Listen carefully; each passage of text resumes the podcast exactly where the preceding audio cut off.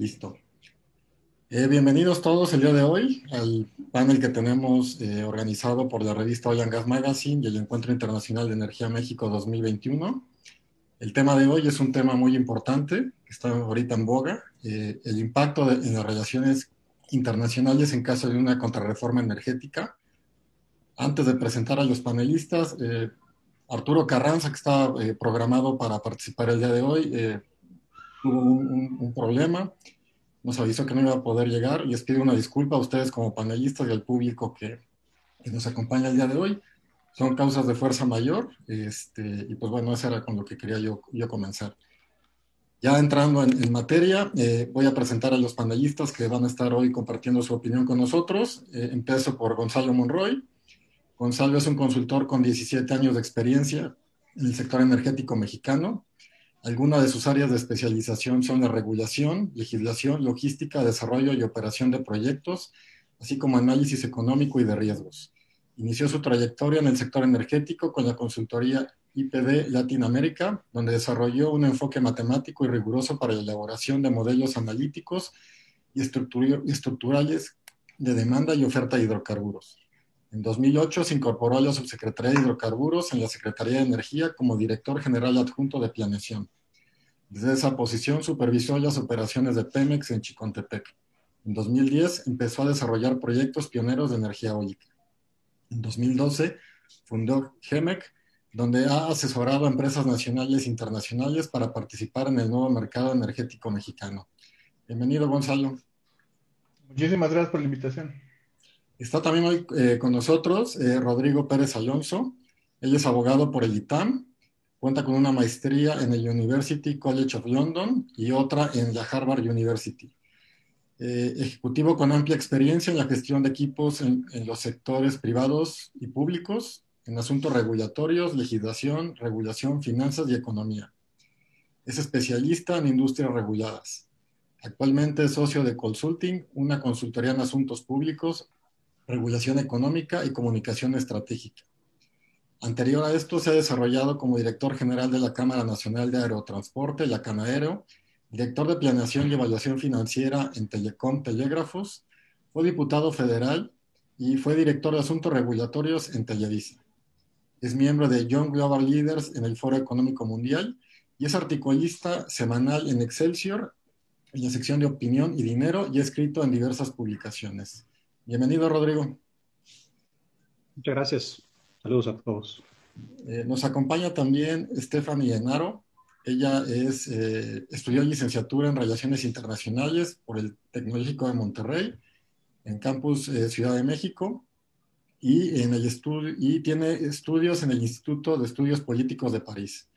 Cuenta con una especialidad en política exterior rusa eh, por el MGIMO de Moscú y una maestría en geopolítica, territorio y seguridad en la Universidad de King College en Inglaterra. Es miembro del Consejo Mexicano de Asuntos Internacionales desde el 2018 y actualmente da la cátedra de Geopolítica y Negocios Globales para alumnos de negocios internacionales en la Universidad Iberoamericana. Es también analista política y de asuntos internacionales en ADN 40, Radio Fórmula y Efecto TV. Bienvenida, Stephanie. Muchas gracias. Es un honor estar con ustedes. Eh, está también hoy eh, Andrea Arias. Ella es licenciada en Relaciones Internacionales por la UNAM. Actualmente es directora de proyectos de energía en AXA Advisors, en donde asesora empresas que, que participan en licitaciones con gobierno. Previamente, se desempeñó en la Secretaría de Energía como directora de Planeación y Promoción de la Dirección General de Relaciones con Inversionistas. Durante su estancia, apoyó en la implementación de la reforma energética y la difusión de las oportunidades de inversión derivadas de la misma. Colaboró en la Embajada de México en Reino Unido en asuntos educativos y multilaterales. Además, ha sido profesora y titular adjunta de Ciencias Sociales en instituciones privadas y en la UNAM respectivamente. A partir del año pasado se unió a Women's Energy Network y ha tenido participaciones con el colectivo We Tweet Energy, así como entrevistas con medios de comunicación especializados en energía. Bienvenida, Andrea. Hola, muchas gracias por la invitación y es un honor estar con todos, todos ustedes aquí. Por último y no menos importante, este, nuestro moderador el día de hoy, Fernando Villar. Él es abogado por la Escuela Libre de Derecho con maestría en Derecho Internacional por la Universidad de Houston. Cuenta con un diplomado en negocios por la Universidad Iberoamericana, la especialidad en Derecho por la Universidad Panamericana y diploma de impuestos por el ITAM. Cuenta con más de 30 años en el servicio público, trabajó en las Secretarías de Hacienda, de Gobernación, de Relaciones Exteriores y Educación Pública, así como en Petróleos Mexicanos. Cabe destacar que se desempeñó como cónsul titular en las provincias de Alberta y Saskatchewan, en Canadá. Fue miembro del comité PEMEXAT, formó parte de la delegación mexicana negociadora del convenio para evitar la doble imposición e impedir la evasión fiscal en materia de impuestos sobre la renta con diversos países en América y Europa. Ha participado en reuniones de trabajo con bancos extranjeros, agencias calificadoras y el Banco Mundial. Y también trabajó en el sector privado. Bienvenido, Fernando. Gracias por la invitación. Buenos días a todos. Antes de, ceder la palabra a, Fernando, eh, les quiero invitar a todas las, personas que nos están acompañando el día de hoy a hacer sus preguntas para los panelistas en, los diferentes canales donde se está transmitiendo ahorita el, webinar. Tenemos eh, formas de contacto para que manden sus preguntas. Haremos un espacio ya al final para poderlas realizar. Pues bueno, adelante Fernando, te cedo la palabra para empezar. Gracias, Gabriel. Muy buenos días a todos. Iniciamos este interesante panel para escuchar las opiniones de expertos en diversas materias y resaltar que México es un actor relevante en el mundo, ocupa hoy un asiento en el Consejo de Seguridad después de 10 años y por quinta ocasión para el bienio 2021-2022 junto con India, Irlanda, Noruega y Kenia con una gran convicción multilateral. Eh, yo quiero iniciar eh, preguntándole sus impresiones a Stephanie dentro del ámbito de las relaciones internacionales, una eh, comentarios iniciales. Claro que sí. Muchas gracias, Fernando. Yo creo que, en efecto, el impacto de las relaciones internacionales en caso de una contrarreforma energética es un tema muy importante porque con el cambio de energía se van a dar otro tipo de relaciones internacionales. De la misma manera que como el mundo cambió cuando se pasó de la madera al carbón y luego del carbón al petróleo, pues se crearon relaciones bilaterales, diferentes centros de poder que van a cambiar. Y si México va en una dirección contraria, obviamente se va a quedar fuera de esta nueva organización.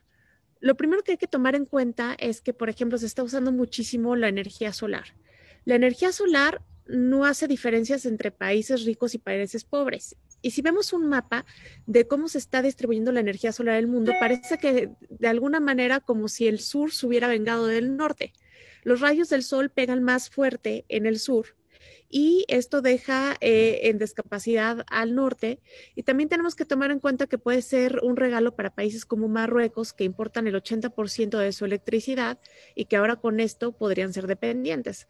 Ahora, está sonando por ahí mucho un video de Manuel Barle donde dice que no se debe usar la energía solar y la energía eólica porque no hay sol todo el día y el viento no sopla todo el día esto se puede almacenar y son intercambiables.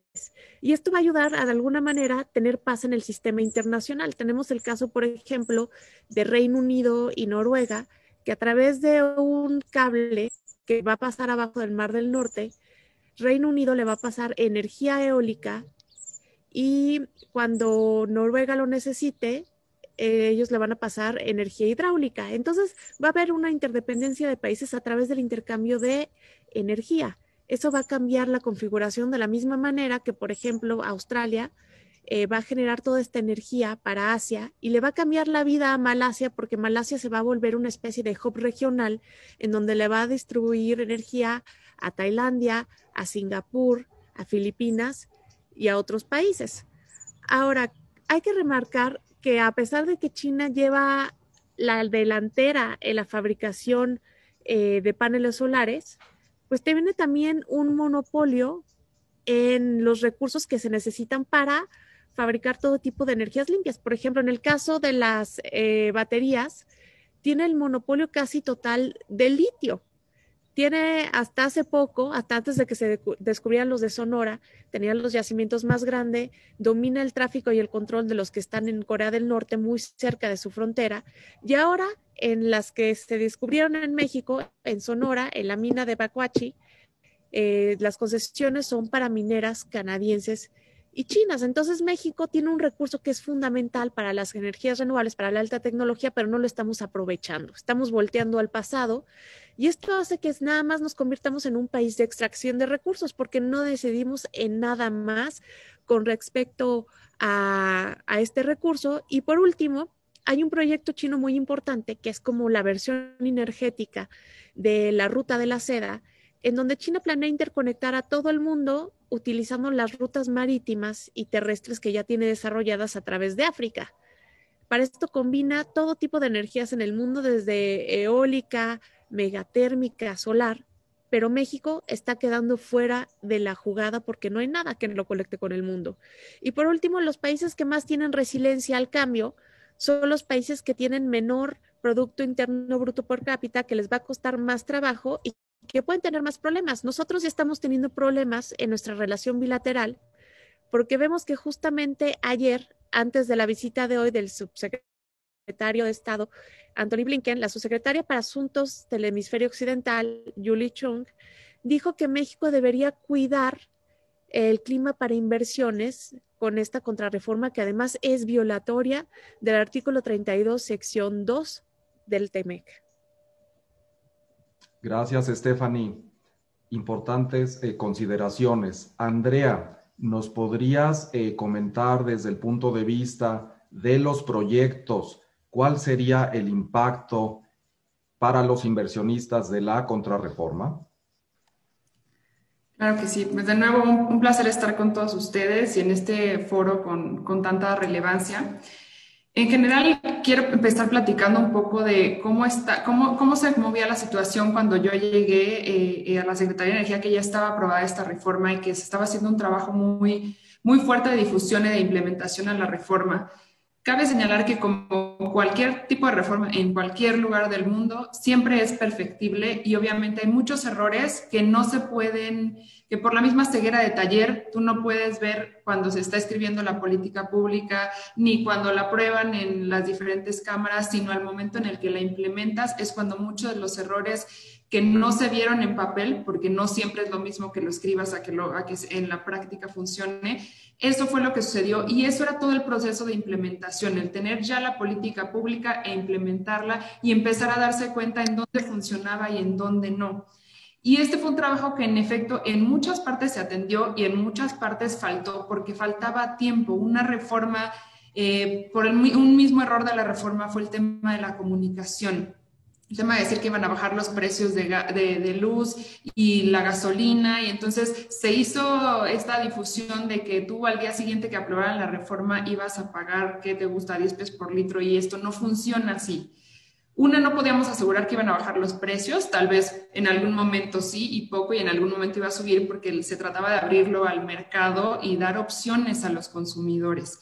Entonces, bueno, este fue un primer error de comunicación que obviamente todos los errores se están pagando ahorita y por eso tenemos esta contrarreforma ya en la, en la puerta, que no es nada nuevo desde el proyecto de nación que presentaron antes de las elecciones y desde el Plan Nacional de Desarrollo. Todos son cosas que nos han ido avisando, por, así decirlo. O sea, todo ya, ya lo tienen delineado. Si bien no hay un plan a futuro, porque no lo hay, simplemente es de fortalezcamos esto, no sé cómo lo vamos a hacer, pero lo vamos a hacer. Es decir, no hay un plan, porque todavía se podría analizar un poco más si tú dices, esto no me gusta, pero tengo este otro plan. Pero el problema es que, que nos vamos a enfrentar que igual llegamos a eso, que no tenemos un plan B para decir no me gusta el plan A.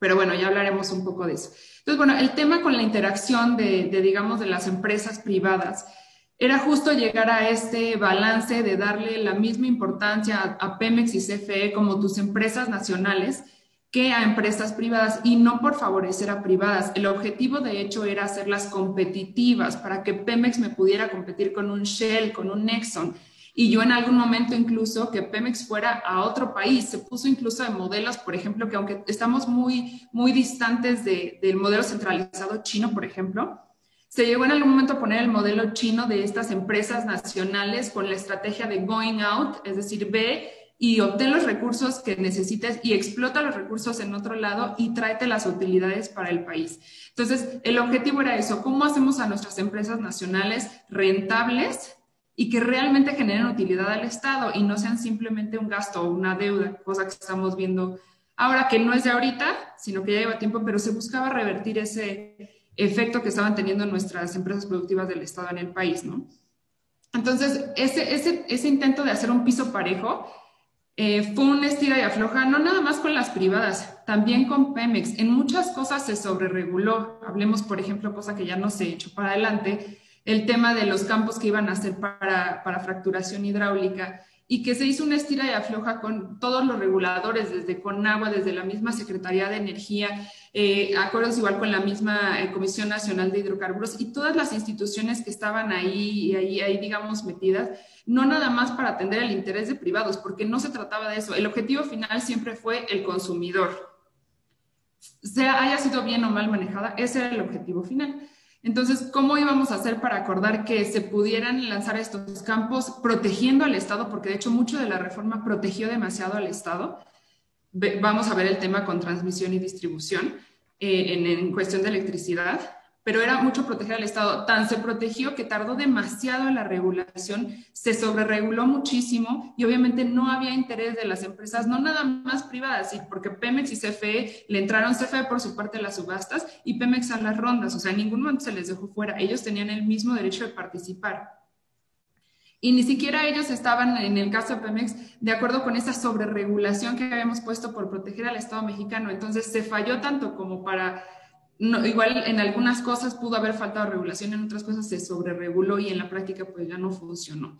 Entonces, muchos de, estos grandes proyectos que se buscaban licitar en, desde la administración anterior, una vez que llegó el nuevo gobierno, se detuvo todo con el objetivo de que fuera el periodo de transición.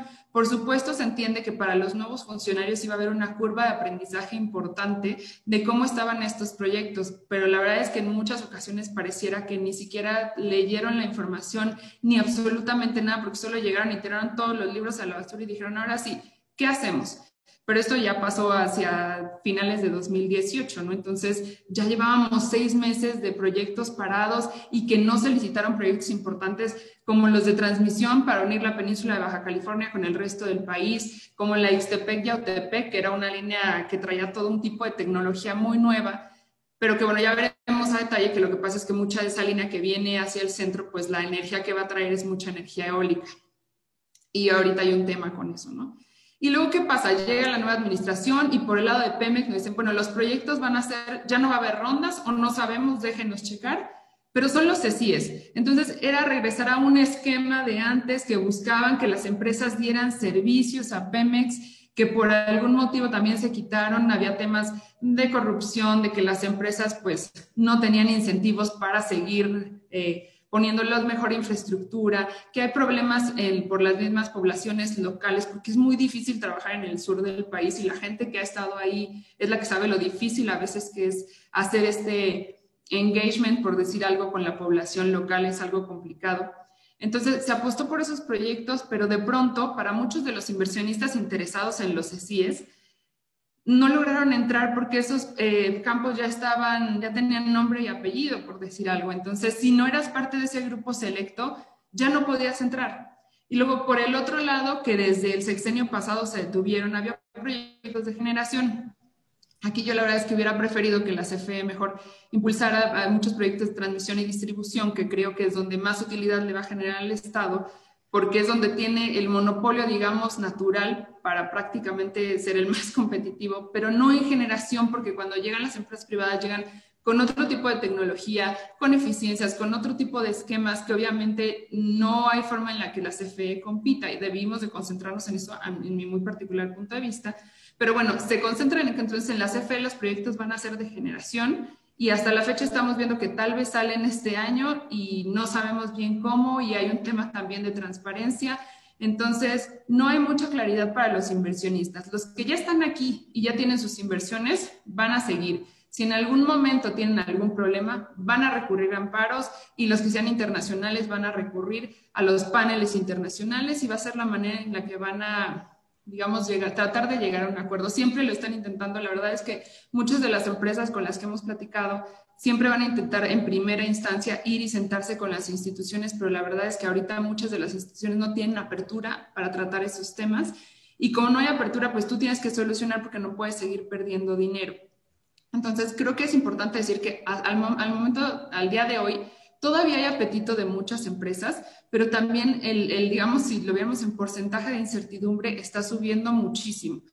He platicado con algunas empresas que me dicen, tengo dos o tres años más en México y de ahí se decide si quitamos la representación en México o si México ya no se considera un mercado relevante.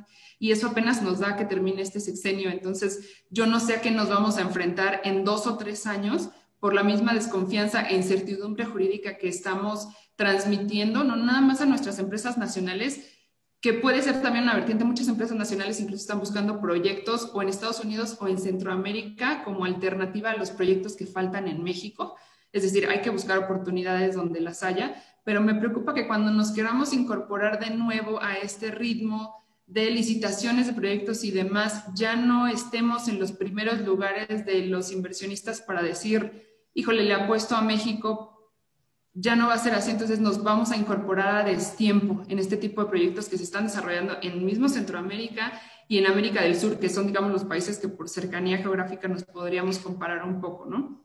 Entonces, claro que hay al día de hoy te puedo decir que sí hay apetito de las empresas, sí hay interés, incluso en algunas de trabajar con Pemex, eh, y muchas de trabajar en CFE, porque si lo comparamos un poco, las empresas tienen más confianza en CFE que en Pemex a la fecha y es lo que yo logro percibir. Eh, y, y, bueno, lo que sí es que hay una preocupación a futuro y no hablemos de un largo plazo, de una cuestión de dos o tres años que no saben si van a poder seguir aquí y no saben si sus corporativos en otras partes del mundo van a considerar a México como un mercado potencial todavía. Gracias, Andrea quisiera en este momento destacar hechos importantes. Uno, que estamos en pandemia. Dos, que necesariamente viene el proyecto de recuperación económica en cada uno de los países que ha sufrido de forma distinta esta situación eh, de salud. Eh, quiero destacar la visita reciente del presidente de Argentina, en donde tiene una reunión con inversionistas mexicanos, que ya tienen inversiones en Argentina para profundizar y para seguir promoviendo más inversión, destacando que hay certeza y presentándoles qué sectores están abiertos a la inversión extranjera directa, lo cual da certeza a los empresarios mexicanos de sus inversiones y de sus recursos en esa parte del mundo que requiere, por lo visto, inversión para poder ayudar en su recuperación económica. Rodrigo, ¿nos podrías comentar sobre el ambiente de negocios, cómo perciben los inversionistas eh, el momento que se vive actualmente? Sí, claro, pues muchas gracias y primero agradecer a Gabriel eh, y por supuesto a mis eh, compañeras y compañeros panelistas, pues me siento muy halagado de estar aquí en una lista VIP de energía nunca me esperé esto, así que pues muchas gracias. Em, pues eh, eh, como bien dijo Andrea, creo que el ambiente de incertidumbre es pues muy significativo para efectos de nuestro país. Y para ello quisiera nada más darles un poquito de, digamos, el contexto, yo que soy abogado y, me gustan las políticas públicas, un poco el contexto de dónde estamos en términos de reformas constitucionales y sobre todo de esta transformación de un Estado en donde se habían hecho ciertas reformas, digamos, eh, por así decirlo, por así llamarlas neoliberales y, ciertas reformas estructurales, a un Estado protector. Eh, voy a compartir aquí mi pantalla, si me permiten. Eh, básicamente, ¿qué, es lo que ha pasado, digamos, en la historia constitucional y regulatoria de México? en el constituyente de 1917, es decir, la constitución del 17, se, eh, por supuesto, se incorporaron disposiciones en donde el Estado era el máximo expositor de la riqueza de nuestro país, en donde la riqueza se generaba discrecionalmente a través de concesiones y a través de una serie de, displicencias para pues, los amigos del presidente y los amigos de los políticos. Eh, posteriormente, en el 83, pues a raíz de la complejidad que se ha ido adquiriendo, digamos, en la administración pública y por supuesto en la economía, digamos, eh, cada vez somos más una economía diversificada, entre ellas, por supuesto, en el tema de la energía. Eh, se creó o se, se, habla mucho entre los analistas y por supuesto los académicos de temas constitucionales del Estado regulador, es decir, se empezaron a crear ciertas agencias reguladoras, ciertas, eh, digamos, este, las propias secretarías empezaron a mover un poco más hacia la especialización y este tipo de cosas. No me voy a tardar mucho en esto, pero eh, posteriormente, pues las contrarreformas, algunos les dicen contrarreformas, yo les digo que, son las reformas estructurales, del 88 al 94 con el presidente Salinas, que pues se refieren hasta denostando pues como el Estado neoliberal, ¿no? En donde se, digamos, el Estado se liberalizó de varias o se, se quitó de varios de estos lastres, digamos, de empresas estatales que le estaban representando mucho eh, en términos de, eh, pues de costos para el, para el Estado. Y finalmente, pues el Estado garante, y yo diría las, las, reformas estructurales del 2013, entre ellas las que está, pues por supuesto, telecomunicaciones, que por cierto me tocó participar, eh, y esta de energía. ¿Por qué hablo esto, digamos, esto en términos un poco académicos? Este, ¿Por qué lo estoy, digamos, eh, eh, manifestando así? Porque creo yo que estamos ahora, y lo dijo muy bien Andrea y lo han dicho eh, varios de, nuestros compañeros panelistas, estamos regresando de un Estado regulador o un Estado, digamos, con reformas estructurales en materia de energía, de telecomunicaciones, sobre todo de energía, a un Estado protector, que es lo que quiere el presidente de la República y, por supuesto, la administración pública en donde ya no es una especialización en materia de energía, ya no es una especialización en materia de eh, órganos reguladores, eh, y por supuesto en esta complejidad que representa, que ustedes saben muy bien, de eh, la, pues, digamos, el mercado energético, el mercado de electricidad, a un estado en donde hay pues amplia discrecionalidad por parte del presidente, de sus funcionarios, para poder hacer y deshacer como quieren. En otras palabras, estamos regresando a los años 60 o 70, en donde en el año 1960, con amplia discrecionalidad, pues el presidente, si no mal recuerdo, López Mateos, eh, nacionalizó la industria eléctrica y eh, pues eh, surgieron muchos de estos problemas que posteriormente se fueron presentando de, digamos, en 1980, que hubo, yo recuerdo de niño, había unos apagones este, brutales en los 80s, y por eso, por eso justamente eh, a raíz de estos temas, digamos, de que no había suficiente presupuesto para mantener este crecimiento económico primero y sobre todo mantener el crecimiento del mercado energético, pues se fueron liberalizando a través de estas reformas eh, eh, a, este, a este mercado. Entonces, yo creo que a la gran pregunta, aquí obviamente ustedes ya conocen muy bien las cómo están las reformas y cómo se han ido este, manifestando. Ahora sí ya me atoré aquí, no sé dónde pararle a la presentación, pero eh, básicamente a la gran pregunta de qué están pensando los inversionistas y las inversionistas, pues por supuesto que hay una gran incertidumbre, una gran incertidumbre de qué va a pasar. Eh, hablando con distintas empresas, eh, yo tengo clientes de distintas industrias, y la reforma más reciente de la, ley de industria eléctrica, pues si bien no eh, es una reforma, digamos que, por ejemplo, tengo una empresa que es en temas de alimentarios, pues si bien no es un tema directamente que les concierne a ellos como regulación específica para esa industria, sin duda alguna les va a generar en el mediano, en el mediano plazo costos adicionales por energía eléctrica. ¿Y por qué lo, por qué lo digo? Por algo que ustedes conocen este, extremadamente bien y conocen mucho mejor que yo, que es que eh, pues las plantas eléctricas que, eh, de la CFE son mucho más costosas eh, en la generación de electricidad que las propias plantas que se, digamos, que se subastaron a través de estos mercados o esta electricidad que se subastó en las distintas subastas a raíz de la reforma de 2013, que son mucho más baratas que la propia CFE. No se trata, por supuesto, de destruir a la CFE, no se trata de destruir al Estado mexicano, pero sí crear las condiciones de inversión de los privados y por supuesto también del Estado mexicano, en donde el Estado tenga ciertas disposiciones regulatorias, como ya las tiene a través de esta reforma, para que eh, el crecimiento tan exponencial que hemos tenido de electricidad y de energía, de demanda de energía, pues se pueda cubrir. Y nada más cerraría, y perdón que me tarde un poquito más, cerraría en decir que esta, em, digamos, esta codependencia, sobre todo con Texas en, el en temas de gas, es justamente por esto, porque el Estado mexicano no puede proveer el gas suficiente, no puede prever los insumos suficientes para generar esta electricidad. ¿Qué pasaría si el gobierno abriera el fracking en el norte del país? Ustedes, eh, mis compañeros y compañeras panelistas lo saben muy bien.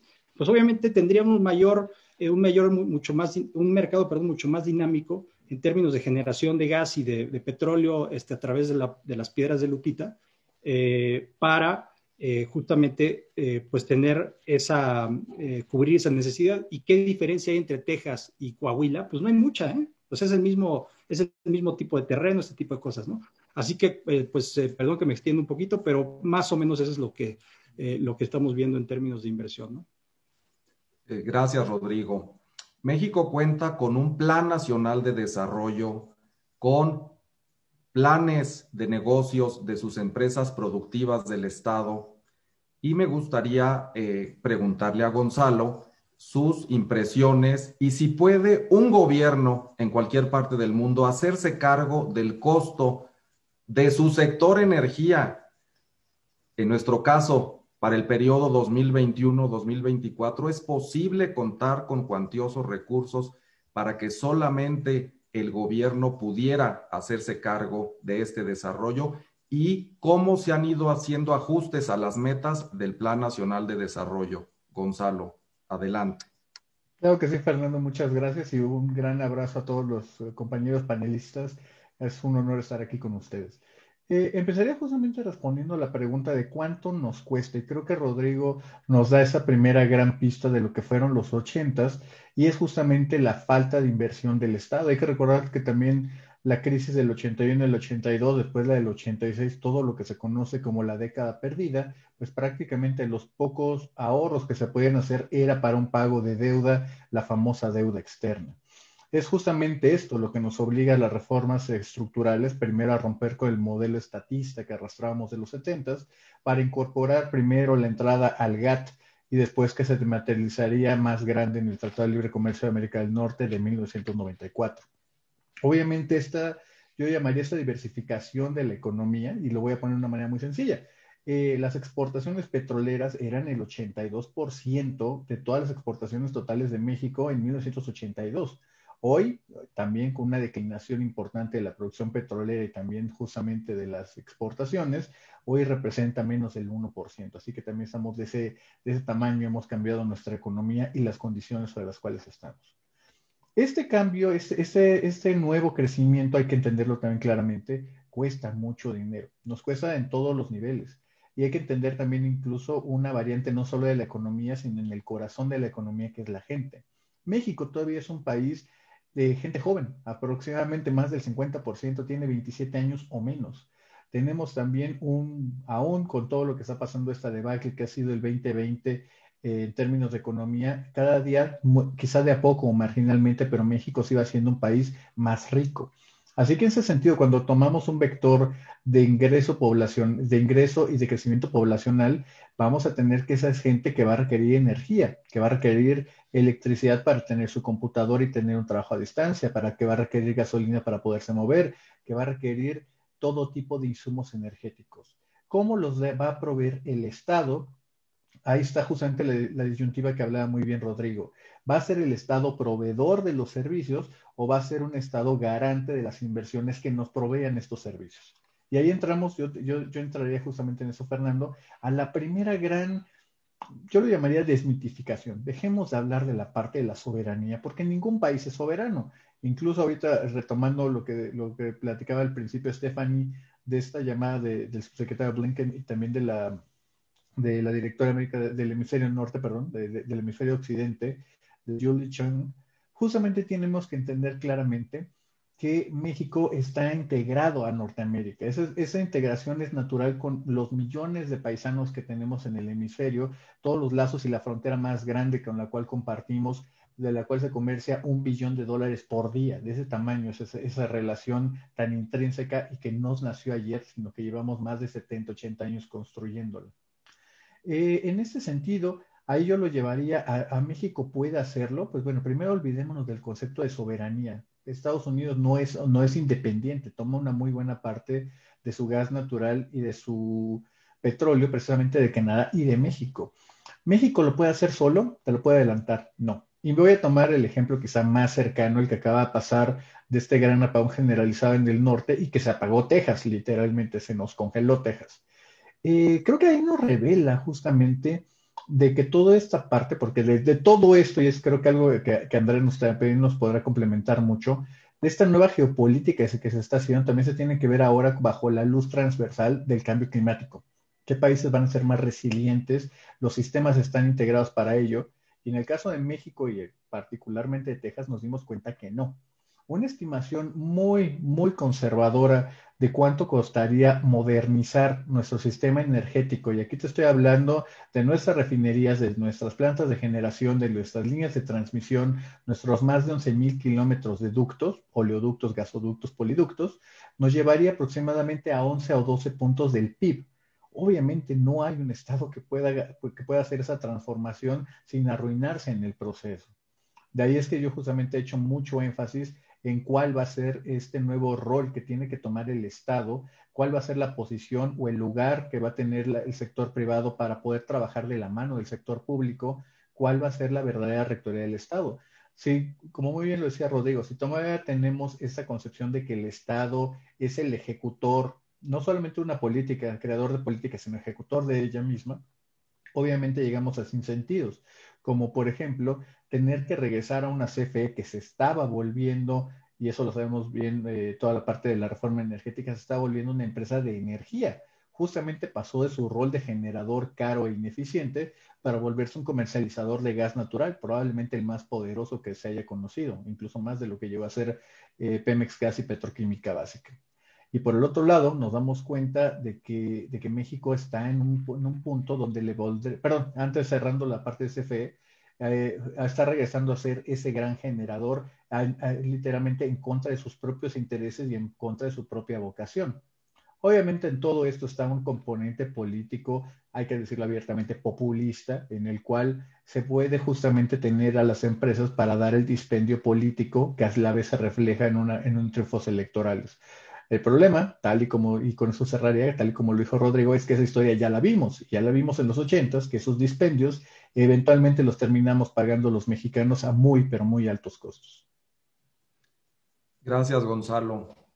Eh, el gobierno de México ha reiterado su compromiso para impulsar la política exterior multilateral como vía para solución de las controversias, apoyo al medio ambiente y el éxito de la Agenda 2030. Eh, México en el contexto internacional es signatario de varios tratados y de varios convenios y tenemos una ruta crítica para cumplir con la Agenda 2030. La geopolítica es un factor fundamental que no puede dejarse a un lado. Stephanie, nos eh, gustaría saber eh, un escenario o escenarios probables para los próximos cuatro años desde el punto de vista internacional de la geopolítica, eh, destacando, por ejemplo, que México eh, postuló a un gran candidato para la OMC con el fin de poder tener eh, pues la presidencia de esta Organización Mundial del Comercio con una fuerza basada en su enorme relación con Estados Unidos y China, una dualidad que se le ofreció a, los, eh, a las demás naciones votantes, pero que no fue eh, apreciada y no pudo lograrse este fin de tener, eh, de lograr la candidatura de la OMC. la geopolítica no leímos bien cuáles eran las necesidades ya en ese momento. Pensamos que era suficiente tener estas características de gran negociador y de relaciones muy fuertes y poderosas con China y Estados Unidos, y cómo la geopolítica va ajustando poco a poco a las naciones. Sobre todo, ¿qué escenarios prevés para los próximos años? Muchas gracias, Fernando. Lo primero que creo que ha quedado claro después de la pandemia es que vivimos en un mundo que está interconectado. Es imposible negarlo. Más allá de la globalización, vemos que lo que le afecta a un país, le afecta al otro. Hoy estamos todos sufriendo las consecuencias de un virus que se detectó por primera vez en China y que hoy está por todo el mundo mostrando esta interconectividad. Entonces creo que en los próximos escenarios esta interconectividad va a ser cada vez más evidente porque las potencias más desarrolladas ya tienen el tema del cambio climático en su esfera de seguridad nacional y recordemos que también fue una de las banderas de campaña de Joe Biden. Entonces, esto va a ir creando lineamientos, directrices en el sistema internacional que va a hacer que cada vez las naciones que no estén mirando hacia esta dirección la tengan cada vez más difícil. Un ejemplo, por ejemplo, un ejemplo que pasó en los últimos días es que uno de los bancos españoles más grandes eh, ya dijo que ya no le va a conceder préstamos a las empresas o a los países que se dediquen a desarrollar energías a base de hidrocarburos.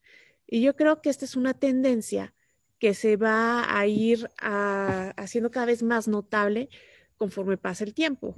Ahora, también creo que las naciones que no entren en este proyecto de energías renovables van a tener mayor inestabilidad interna y mayor posibilidad de disturbios, porque no van a tener esta interdependencia necesaria en cuestión de intercambio de recursos que pueda ayudar a gestionar la paz. Vamos a ver un mundo cambiante donde, por ejemplo, puedo que esto ayude finalmente a Medio Oriente a tener la paz que tantos ha necesitado y que la perdió cuando se descubrieron estos grandes yacimientos de petróleo. Y definitivamente México corre el riesgo de quedarse afuera de la jugada y sobre todo lo que más nos va a impactar es esa reputación internacional. Fuimos el primer país en vías de desarrollo en entregar un plan eh, para combatir el cambio climático cuando se anuncia el Acuerdo de París y hoy somos el primero que le da la vuelta. Eh, gracias, Stephanie. Andrea, eh, ¿qué escenarios ves para los próximos años? Pues mira, eh, voy, a, empezar por la conclusión tal vez y después explico un poco. Yo creo que el escenario dentro de cuatro años es un México aislado y olvidado de seguir en la misma línea. Por supuesto que vamos a ver, y hay opiniones también encontradas, habrá empresas que en efecto van a recurrir a tribunales, eh, paneles internacionales, eh, amparos aquí en México para resolver, para, para, ver por sus propios intereses, obviamente. Pero creo que eh, sin menospreciar la importancia de cada país, Estados Unidos ahorita está buscando volver a posicionarse como el líder en el tema de la transición energética. Los años que tuvo con Trump fueron años perdidos en el sentido de ir hacia la transición energética. Entonces eso le dio tiempo a muchas regiones como Europa, incluso la misma China, de posicionarse para llegar ahí. Si lo pudiéramos llegar a comparar un poco, que tal vez puede, puede resultarles a algunas personas agresivas, pero, pero para mí esta es la nueva Guerra Fría, la carrera hacia la transición energética es lo que vamos a pelear ahorita. Entonces, el país que llegue primero y se posicione ahí con este tipo de tecnología, con electrificación y que siga todas estas de, de toda la descarbonización, todo esto, va a ser la primera que llegue y va a ser la que se vuelva o se reafirme como potencia en el mundo. Entonces, las regiones como la Unión Europea, incluso la misma Rusia, eh, China, hasta la misma India, que por tema de su población se vuelve cada vez más relevante, eh, algunos países de América del Sur y obviamente Estados Unidos, que va un poco de la mano con Canadá, van yendo hacia allá. Y nosotros, si bien eh, con estas nuevas políticas lo que estamos haciendo, además de generar incertidumbre, que eso va a impactar en las inversiones y en cómo nos vamos a recuperar de la crisis derivada del, coronavirus, eh, nos va a hacer que nos aislemos en vez de que nos integremos al sistema energético de América del Norte, que es de los más importantes en el mundo y que eso nos podría ayudar a salir de la crisis, que muy independientemente de la de la respuesta del gobierno a la misma, eso nos iba a impulsar a salir porque finalmente la energía es lo que mueve absolutamente todo desde que nos despertamos y conectamos el teléfono, si despertamos con el teléfono conectado, la energía nos mueve absolutamente todo. Entonces, por eso en términos de geopolítica, la energía es un elemento crucial para el desarrollo de las naciones y es como muchos países han llegado a ser eh, lo que en este momento son. China no hubiera podido desarrollar toda la parte del este ni poder haber ampliado su, su clase media si no hubiera sido porque China procuró el abastecimiento de energía suficiente para poder lograr ese desarrollo. Entonces creo que simplemente nos estamos perdiendo de este, por decirlo así, momentum de agarrarnos de la mano de quien geográficamente nos quede cerca, que por mucho que, que hay mucha gente que diga, ah, es que desgraciadamente tenemos a Estados Unidos, si sabemos aprovechar nuestra posición geográfica, Estados Unidos se puede volver un gran aliado para nosotros, para recuperarnos en, en cuestiones económicas y para hacer contrapeso a otras regiones del mundo y no quedarnos fuera.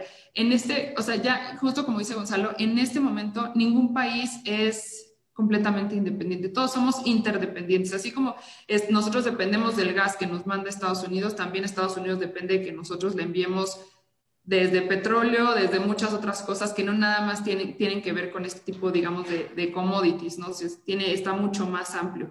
Entonces, creo que simplemente nos estamos perdiendo este momento, nos vamos a quedar aislados. No es tanto porque he visto muchos que dicen, ay, pero México no contamina tanto, ¿no? Digo, igual te respiras la contaminación de tus refinerías cercanas o de tus termoeléctricas, igual te hace daño a ti, le hace daño a tus hijos.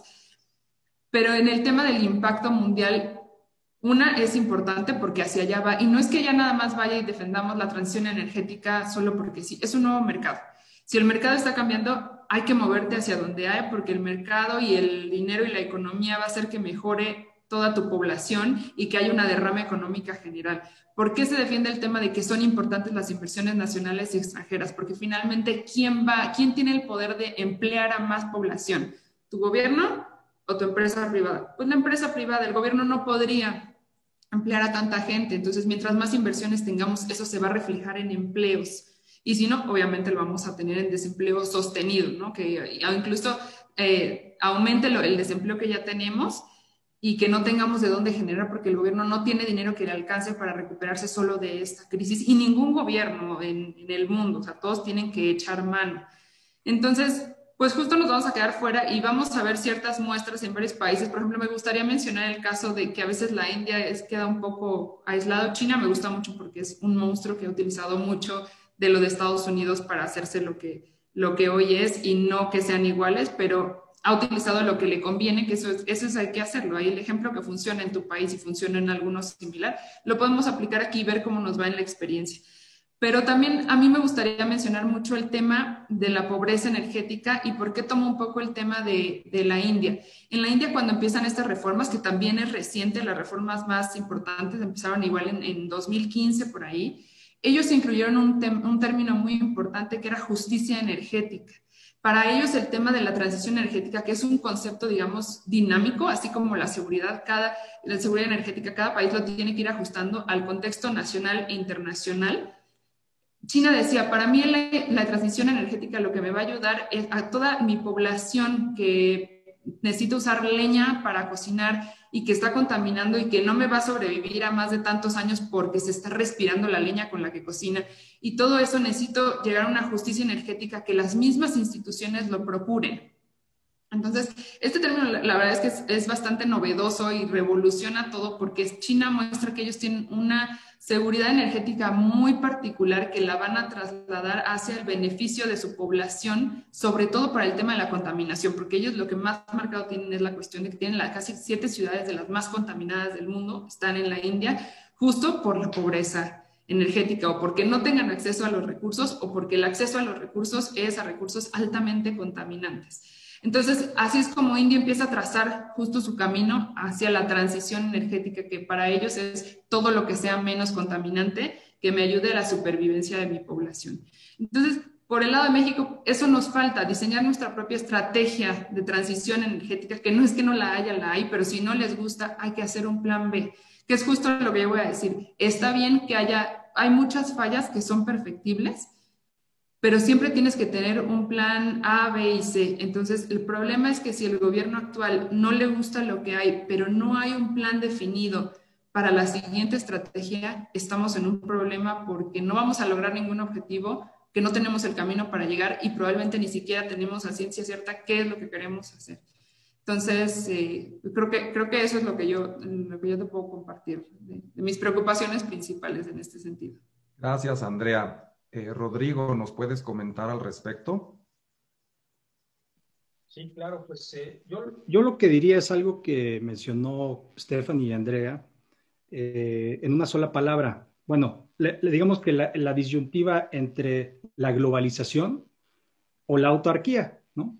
Y por autarquía me refiero, pues obviamente, a eh, un México independiente que es autosustentable en términos económicos, una serie de cosas de esa naturaleza, ¿no? Y digamos, el ejemplo más extremo en el mundo es Corea del Norte, ¿no? Eh, quieren vivir de la autarquía, en donde pues eh, no, no, tienen relaciones internacionales, no tienen relaciones comerciales con nadie. Eh, el líder es el máximo exponente de, de, la, de, cómo va a, a pues, ir la política pública en el país. Y creo que hasta cierto punto, no quiero exagerar, por supuesto, pero hasta cierto punto esa visión es la que está imperando, no de Corea del Norte, pero sí un poco de esta autarquía en esta administración. Entonces, lo que tenemos que pensar es, ¿qué queremos? Eh, ¿Queremos seguir en un mundo globalizado? En otras palabras, en un mundo integrado también con el mercado energético de Estados Unidos y Canadá. ¿O queremos convertirnos, convertirnos eh, eh, digamos, hacia 50, 60 años atrás, en donde somos una autarquía y queremos ser autosuficientes, en donde México es la máxima exponencia de producción de bienes y servicios eh, y al final de cuentas, pues esta ventaja competitiva que tanto hablan los economistas y los filósofos de economía, pues se va por un tubo, ¿no?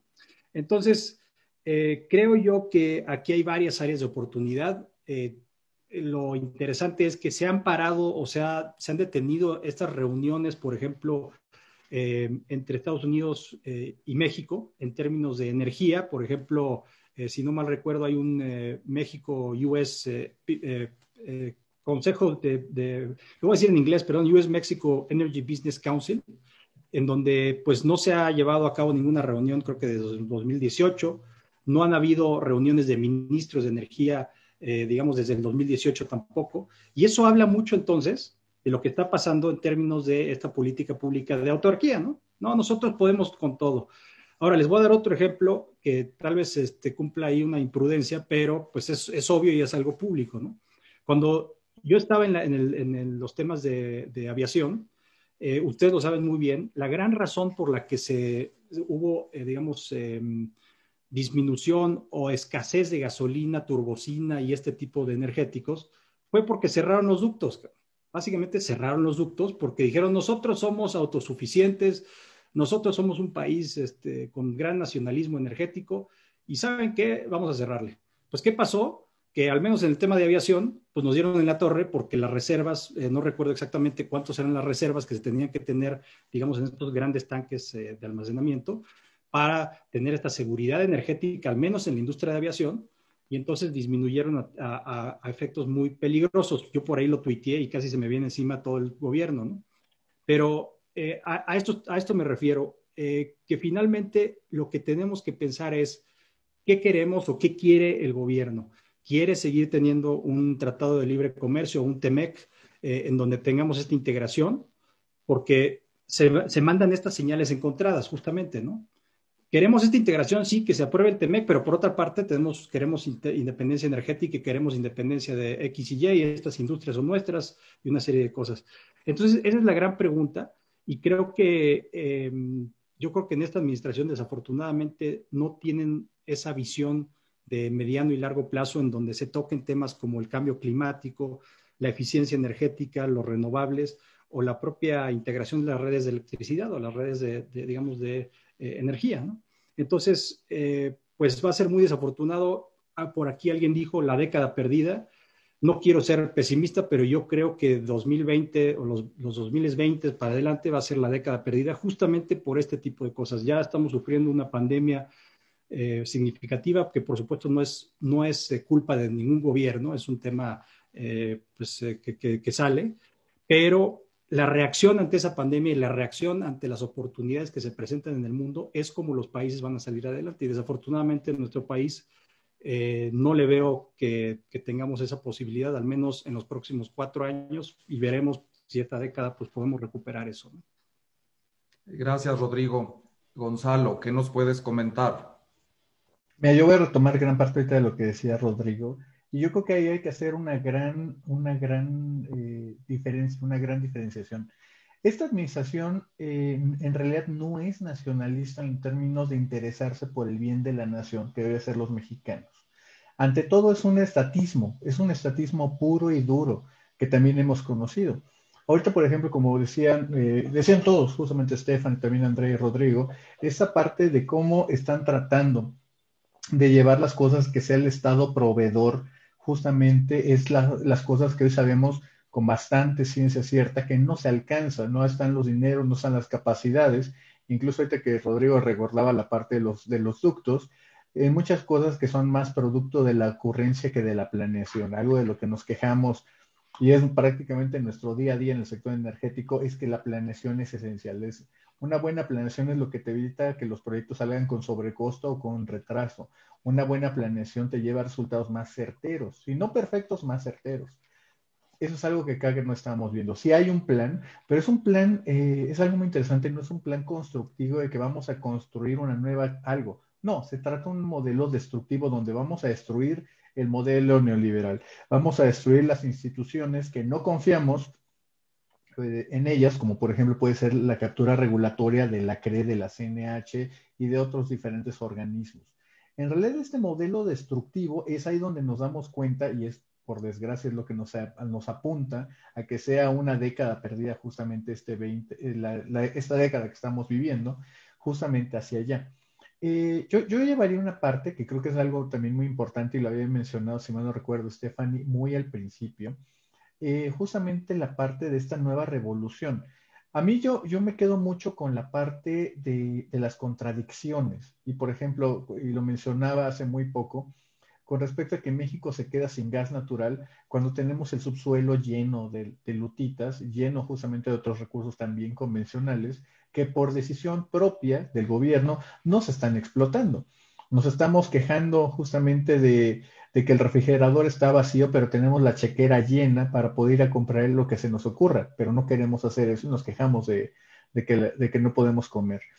En ese sentido, eh, yo lo llevaría hacia cuáles son la parte de los siguientes tres años. Yo lo veo de dos formas, desde lo local y desde lo internacional.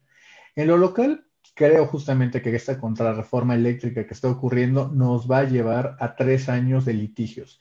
Es más probable de que se acabe la administración del presidente López Obrador antes de que se resuelvan todos los litigios eh, que va a haber en México. Obviamente también ahí entramos a cosas y quizá Rodrigo nos pueda abundar un poquito más, eh, dependiendo cómo haya una interpretación de la ley, puede ser que esto sea un equivalente a la expropiación indirecta justamente que aparece en el Tratado de Libre Comercio, que mencionaba muy bien Stephanie. Así que esto, eso es justamente una de las pequeñas peculiaridades donde no tienes que agotar las instancias legales en México para pasar inmediatamente a los paneles de controversia. Eso es algo muy interesante. Así que entonces ya tienes dos vías. Eh, eso, eso va a ser interesante. El tercero, coincido creo prácticamente con Andrea, de que México se está aislando. México se está aislando de aparte de una discusión global de cómo vamos a crecer. Si hay un elemento también que hemos visto de la pandemia, es que se han acelerado la transición energética, no se redujo, no nos quedamos o el mundo se quedó esperando de que, bueno, lo que yo tengo, no, vamos a aprovechar ahorita, ese es el momento en que pudimos bajar emisiones, vamos a acelerar. Y, el, y el problema es que esto no es de que lo diga algo como Noruega o que lo diga como Kazajstán o algún país olvidado la propia General Motors con plantas en Silao, con plantas en Hermosillo, ya va a producir autos eléctricos. Y México, México no está ni siquiera en esa conversación. Hoy México está tratando de impulsar, generar con, combustóleo en las plantas termoeléctricas, cuando deberíamos de estar pensando en cómo vamos a readecuar toda nuestra red de distribución, un monopolio de la CFE, para poder hacer la introducción suave, si lo queremos llamar de esa manera, a los autos eléctricos. ¿Cuál es el futuro de la movilidad? Repensar todo ese tipo de cosas. Por desgracia es una discusión que sí, afortunadamente en el sector privado la estamos teniendo y preparándonos de antemano, pero el sector público está completamente ausente. En términos, por ejemplo, y eso es algo que de lo cual tengo muchas ganas de escribir, Gabriel, eh, justamente tiene que ver con respecto a esta invitación que le hizo justamente la, Agencia Internacional de Energía a la secretaria NALE, a la secretaria de Energía, para que se integrara al, Advisory Board de, transición energética, lo cual es, es algo, me parece una política de greenwashing muy hermoso y no estoy siquiera seguro si la agencia estará al tanto de lo que está ocurriendo en México. Es algo muy interesante eso, esas pequeñas peculiaridades. Y sí, eh, yo que te diría que incluso en el muy largo plazo, y citando a Keynes, todos estaremos muertos para entonces, pues obviamente nos vamos a dar cuenta de que el daño institucional de credibilidad, de que México no respeta el Estado de Derecho, que México cambia las reglas, que México no tiene árbitros imparciales, como es el caso de los reguladores, esa va a ser nada más difícil. Y todos los que, todos los que tenemos justamente una carrera lo sabemos fácilmente. Construir una reputación te lleva toda una vida, pero solamente toma un instante destrozarlo. Y en el caso mexicano, del Estado mexicano que va a continuar, pues ahí veremos cosas muy, muy, no, no voy a decir que son buenas o malas, pero van a ser desfavorables. Por ejemplo, cuando queramos hacer alguna nueva ronda de ronda de licitaciones petroleras, ahora sí vamos a tener que incluir cláusulas de estabilidad, cláusulas que, que blinden literalmente a los, a, los, a los signatarios, a los socios comerciales, contra cualquier cambio de regulación en México. Eso, lo sabemos, fue un punto bastante contencioso durante la parte de la reforma energética. Y hoy seguramente son cosas que van a estar ahí puestas. Obvias, vamos a tener que firmar contratos donde el principal panel o ley aplicable no va a ser ley mexicana, sino ley internacional. Cosas como esas que en su momento parecían impensables, parece ser que hacia allá vamos a ir apuntando para poder regresar un poco de confianza a México. Gracias, Gonzalo. Sin duda, una eh, ronda de comentarios interesante. Yo quisiera hacer la siguiente reflexión. Eh, México realiza la apertura de su eh, sector energía en 2013 con la modificación constitucional y 2014 con las leyes secundarias, pero a cambio de eso, de llegar tarde 30 o 40 años a ese momento, puede examinar el desarrollo de los modelos en otros países y no hemos tocado un punto fundamental, el bienestar social. ¿Qué modelos en el mundo han tenido éxito para llevar beneficio social traducido en energía barata a más población y que haya trabajo, que se creen empleos. ¿Existe algún modelo que conozcan en el mundo que pueda desarrollarse y que llegue a este fin último de dar bienestar social que es relevante ponerlo en la mesa? Ningún modelo que no tenga en cuenta el beneficio social puede tener éxito. Eh, ¿Alguno de ustedes eh, me gustaría eh, comentar sobre este punto concreto? ¿Quién se anima? Andrea. Mira, creo que puede sonar de muy lejano, pero un modelo del que de hecho se obtuvo mucha información y mucha forma de hacerlo porque también tenían una empresa muy fuerte del Estado en, en cuestión petrolera fue Noruega. Nos puede sonar muy, muy distante, pero ahí hubo muchísimos acercamientos desde el nivel ministerial, eh, niveles más bajos de cómo ellos habían logrado llegar a ese modelo, que yo sé que me van a decir, bueno, Noruega viene de un estado de bienestar y demás, sí, sí en efecto, pero podíamos tratar de imitar esa parte de la corriente de cómo hacer que esta reforma llegara a permear a los bolsillos de la población y al bienestar en general. Entonces, allá obviamente tuvo maravillosos resultados, tan así tienen en serio la transición que desde hace ya años su estatal petrolera incluso cambiaron de nombre para cambiar el esquema de cuál va a ser el enfoque, que era Estatol y luego se volvió Equinor, pero ya tiene un enfoque totalmente yendo hacia ser más sustentable.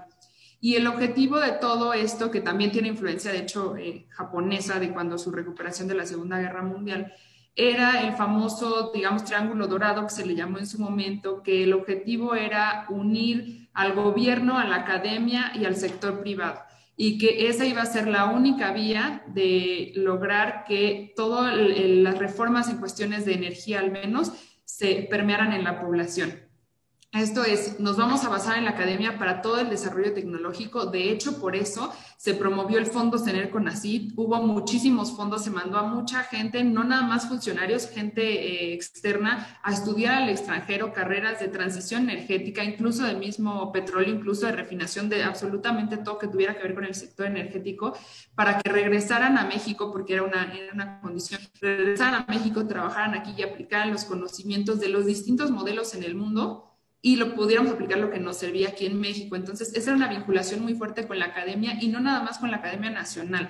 Se hicieron acuerdos desde con la UNAM, el Politécnico, universidades privadas, se hicieron acuerdos con universidades, por ejemplo, de Canadá, eh, con la Universidad de Alberta, eh, se hicieron acuerdos con universidades igual en Estados Unidos y en otros lugares del mundo, justo para incorporar a la academia y que fuéramos de la mano con el desarrollo y la innovación tecnológica.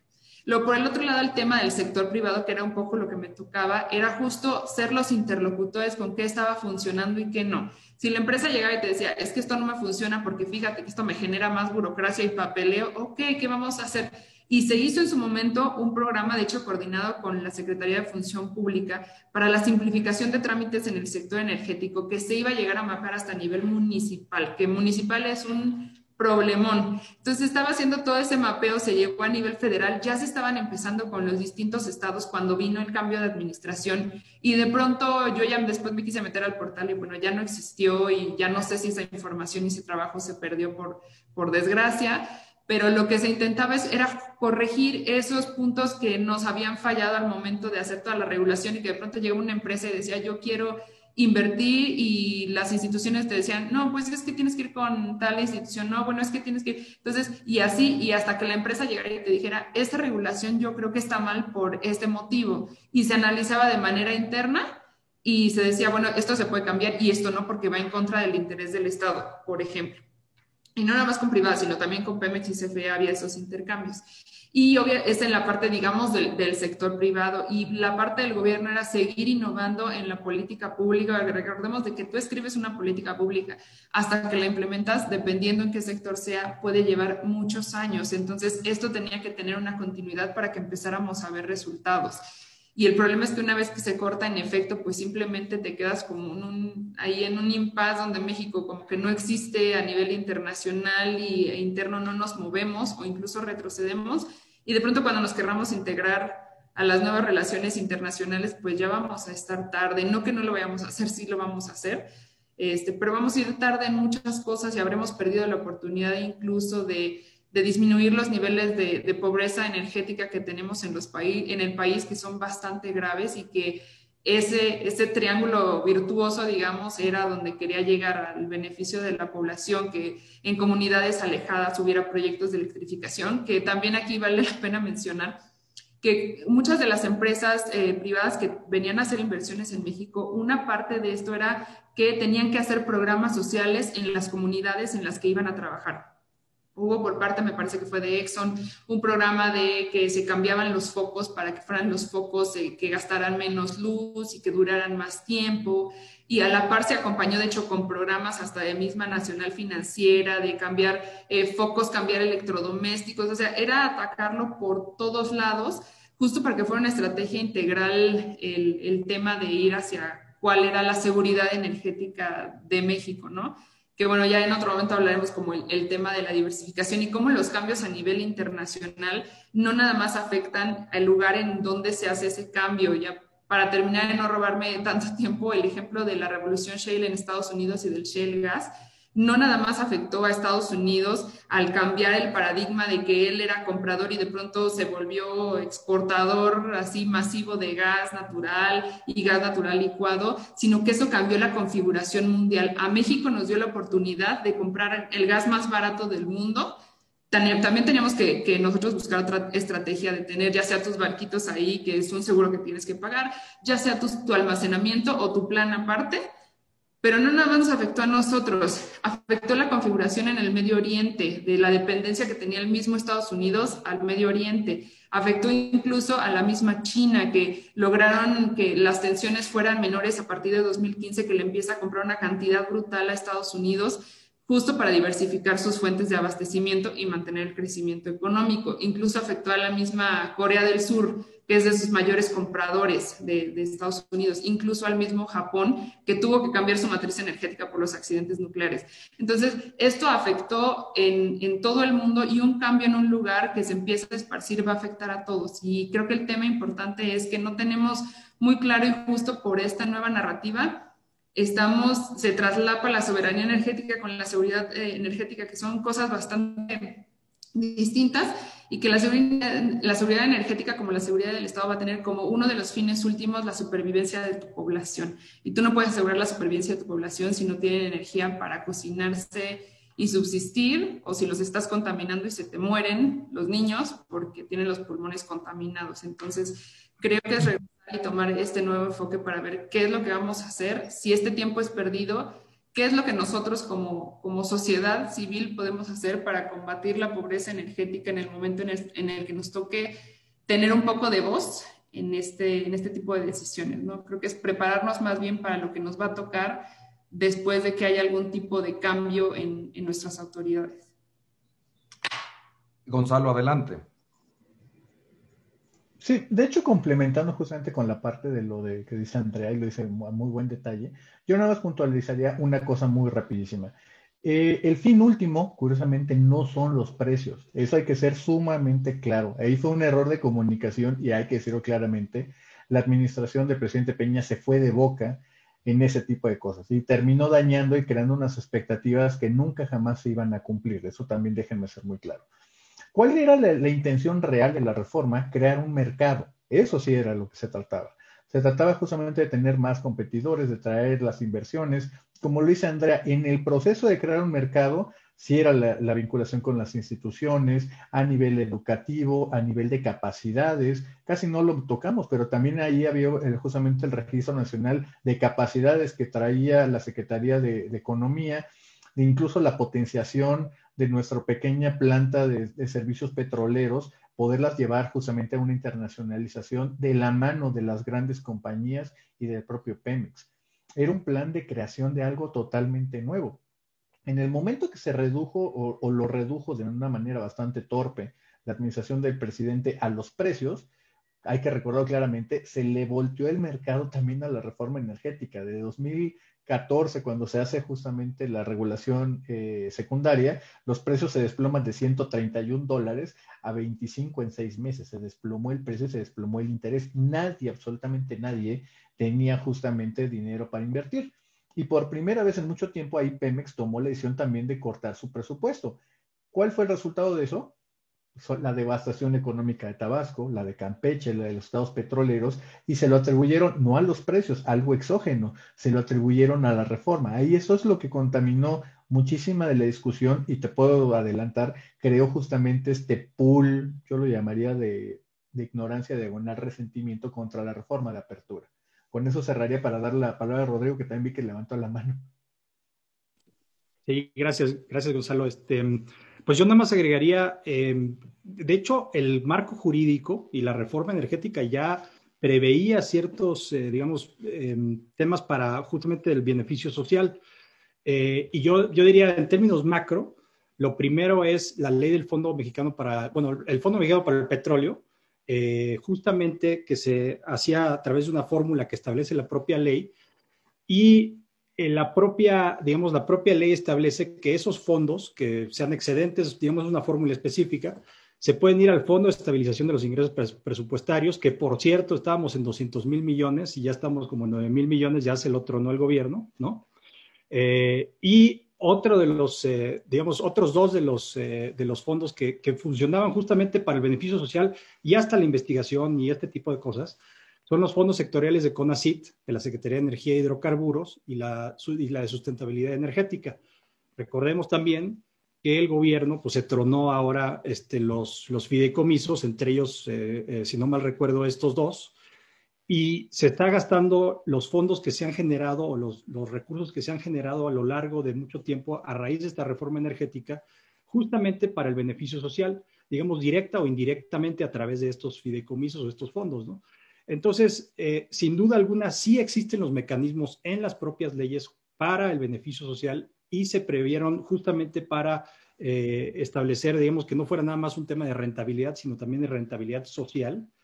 Y por otra parte, también pondría los ejemplos que también se incorporan en ciertas medidas, en cierta medida en, ciertas eh, leyes de nuestro marco jurídico, que son, digamos, un porcentaje de las utilidades de las empresas. Por ejemplo, en minería me viene, me viene la me recuerda mucho el, tema de minería, por ejemplo, en Perú y en Colombia, cada vez que eh, se extrae, pues digamos, eh, recursos naturales, se establece un fondo justamente para el beneficio de la comunidad y el beneficio del país. Y esos fondos se utilizan justamente para, digamos, eh, brindar mayor conectividad de Internet o brindar mayor conectividad del grid eléctrico y este tipo de cuestiones que funcionan muy bien. El problema es que son, y lo voy a hacer, voy a ser muy burdo aquí, que son eh, soluciones sofisticadas para un gobierno que no, pues no piensa más allá de, digamos, de ciertas cuestiones de, muy corto plazo.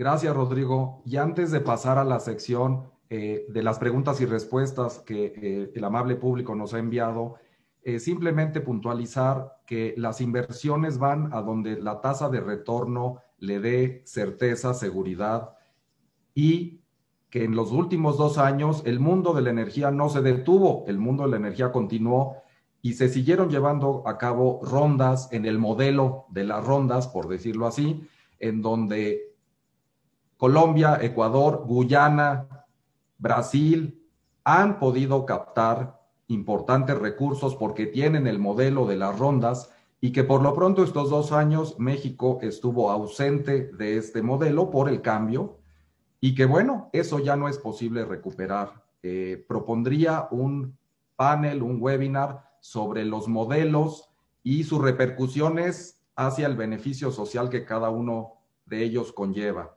Quiero agradecerles a cada uno de ustedes, eh, panelistas, eh, expertos en sus materias, analistas, que representan a la población joven de este país, además. Eh, yo soy el más grande por acá y que les deseo mucha suerte y éxito con sus actividades. Gabriel, muchas gracias. pasamos a la sección de preguntas y respuestas.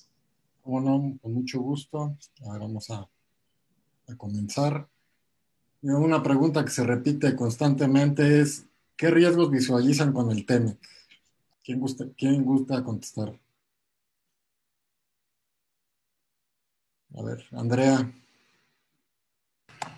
Pues mira, muy, o sea, muy, muy a grandes rasgos, igual me gustaría si aquí tenemos abogado y a Gonzalo, pues justo que ellos podrán tener mucho más eh, que abonar, pero solamente creo que dejándolo para que se entienda, para que lo entienda toda la población, no es nada más el hecho de un tema del respeto a las, a las mismas inversiones y que tienes que tratar a las empresas internacionales como si fueran empresas nacionales, es decir, un piso parejo, eso viene en el, en el tratado, sino que también vienen temas, viene un capítulo en particular sobre el medio ambiente. Entonces, no es nada más el tema en particular eh, de respeto a las inversiones y en efecto cualquier país tiene, eh, puede hacer en su sector energético lo que considere mejor mientras no afecte eh, en el marco de estos tratados, no nada más del TEMEC, porque no es el único tratado que tenemos de ese tipo, también tenemos con la Unión Europea y tenemos muchos más tratados donde hay un importante factor de protección de las,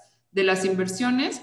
Pero este va a ser muy particular por el tema también eh, medioambiental y que obviamente, este, por ejemplo, esta nueva, esta contrarreforma en el tema de la ley de la industria eléctrica, por el uso que, de otro tipo de, combustibles, eh, viene, o sea, afecta obviamente a la, la, salud y al medio ambiente. Entonces, por ahí también podemos tener problemas y, y, no nada más el tema de afectación a las inversiones, sino que este va a ser novedoso y que obviamente es hacia donde apunta Estados Unidos a a ir, no, no por nada puso a personalidades eh, muy particulares, eh, un enviado de cambio climático, una persona con mucha experiencia en cuestiones de transporte eléctrico al frente de su, de su, digamos, Secretaría de Energía y tiene posiciones muy particulares que van a perseguir esos objetivos y que, como ya decíamos, no es que vayan a buscar eh, hacernos daño, sino que los amparos van a seguir, las controversias van a seguir y México se va a quedar afuera del, del juego, ¿no? A ver, ¿alguien más quiere aportar algo, Rodrigo? Eh, sí, yo agregaría que no solo los litigios, sino también el tema reputacional para nuestro país, pues es, eh, es, es devastador, ¿no? Eh, tanto, todo lo que se construye durante muchos años, como decía Gonzalo, se puede destruir en un instante, en una, una, política fallida y este tipo de cosas. nuestro, pues, nuestro marco, y otra cosa que agregaría también, y lo mencionó ahorita Andrea, es que nuestro marco jurídico reconoce a los tratados internacionales, al menos en derechos humanos, de la misma forma que la Constitución, y también en temas, digamos, comerciales, pues está por debajo de la Constitución. Es decir, los tratados internacionales forman parte de nuestro sistema jurídico y en la medida en que no cumplimos con las disposiciones de un tratado como el TEMEC o el GATT, digamos en términos generales, u otro tratado con la Unión Europea o temas de, eh, pues de medio ambiente, entonces somos sujetos no solo internamente en, el sistema jurídico nacional de eh, litigio, sino también en el exterior. Eh, porque al final de cuentas eso es lo que brinda la seguridad jurídica. La seguridad jurídica es respetar las reglas que se han establecido previamente. Y si las reglas decían previamente que, bueno, la prioridad del despacho eléctrico eran las, eh, digamos, las plantas de la CFE, bueno, pues ni modo. Este, es lo que decía la ley y decía tal vez la Constitución. Pero ahora están queriendo, en el caso específico de la ley de la industria eléctrica, cambiar ese despacho eh, en forma inconstitucional. No solo eso, también violando tratados internacionales que son parte de nuestro eh, sistema jurídico nacional. ¿no? Gonzalo, ahí te veo que levantaste la mano. Perdón, perdón, perdón. Eh, la frase del 2020. no, justamente yo lo llevaría a, a esa parte, ¿no? hay que entender eh, muchísimas cosas, particularidades justamente de comercio internacional, como por ejemplo el propio Tratado de Libre Comercio y la doctrina de comercio internacional te dice que una vez que un sector que está abierto no puede volver a cerrarse. E incluso si, si ese llegara a ser la decisión soberana de un país que se reconoce esa facultad, se le tiene que dar, de nuevo, porque esa es la doctrina y también está en el propio tratado, en la letra, se le tiene que dar el mismo trato no discriminatorio que las empresas domésticas. Lo cual, obviamente, si, si nos vamos a este punto de litigio, obviamente, pues veremos de que el Estado mexicano puede ser que regrese a hacer todo eso, pero tiene que dar las condiciones a las mismas empresas para estar donde estaban. Así que ahí vamos a ver esto. A mí una cosa que siempre me ha fascinado de la parte del derecho es que tienes un arsenal de elementos y entra muchísimo la creatividad de los abogados y de los litigantes para poder establecer bien sus argumentos y sus casos. En ese sentido, como te decía, está al lado de derechos humanos, como lo platicaba Andrea, también la parte del medio ambiente, tenemos una parte también incluso de justicia laboral. Eh, vamos a entrar a muchísimos temas donde otra vez yo me voy a poner ahora desde el punto de vista de estrategia y la verdad es que no luce nada bien para el Estado mexicano porque le van a entrar demandas por prácticamente todos los flancos. Y si algo hemos aprendido es que en términos de las capacidades técnicas del Estado, de lo que trae la Consejería Jurídica de Presidencia y otros organismos, no son tan buenos. Así que muy seguramente vamos a perder gran parte de estos eh, procedimientos en diferentes cortes nacionales y extranjeras. Así que, por desgracia, pues sí, lo que veo en el horizonte es que vamos a terminar pagando. Ok, perfecto. Vamos a pasar a la siguiente pregunta. Eh, nos preguntan, ¿qué mensaje estaría dando México a la comunidad internacional al resultar aprobada en el Senado la contrarreforma energética, independientemente de lo que vaya a pasar en la Suprema Corte de Justicia de la Nación? Pues yo te diría una, el tema de que no hay certidumbre para las inversiones en México, es decir, que no nos, no nos importa y eso es una advertencia para los nuevos inversionistas o los posibles nuevos inversionistas. Y otra cosa que tampoco creemos o tampoco nos importa el tema medioambiental, y este es importante decirlo que no es nada más de, ay, queremos un ambiente bonito y sano y limpio, sino que, como lo he repetido y yo creo que lo seguiré repitiendo, que sabes es un factor que no se toma en cuenta, que la transición energética y el tema ambiental está muy vinculado con el tema de la pobreza, que si bien en México ya tenemos un enfoque multidimensional de la pobreza, el sumar este tema de la pobreza energética y la misma vulnerabilidad y la marginación eh, en temas energéticos es, eh, ponernos el pie solitos para que nuestro país crezca y obviamente un país que simplemente está estancado y no crece, pues no genera inversión. Y creo que el mensaje en general que estás dando al mundo es que no te quieres eh, enlazar en estas nuevas dinámicas y es como estás, le cierras la, puerta a tus conocidos y a tus amigos porque no quieres ver a nadie y cuando quieras que te inviten a la fiesta, pues ya nadie va a ir a tocar a tu puerta. Entonces, pues nos estamos quedando afuera y es el mensaje que no nos interesa seguir con la dinámica mundial y lo único que va a pasar fuera de que eh, del tema de las inversiones, pues es que nos estamos aislando y vamos a entrar de por sí entramos tarde a la dinámica de las reformas, en especial de la energética. Eh, vamos a entrar todavía tarde a, este, a esta carrera para la transición energética que dejando de lado que es un nuevo mercado y todo esto, deberíamos ver justo el enfoque de transición energética que quiere México, que yo creo sería ir hacia erradicar la pobreza energética.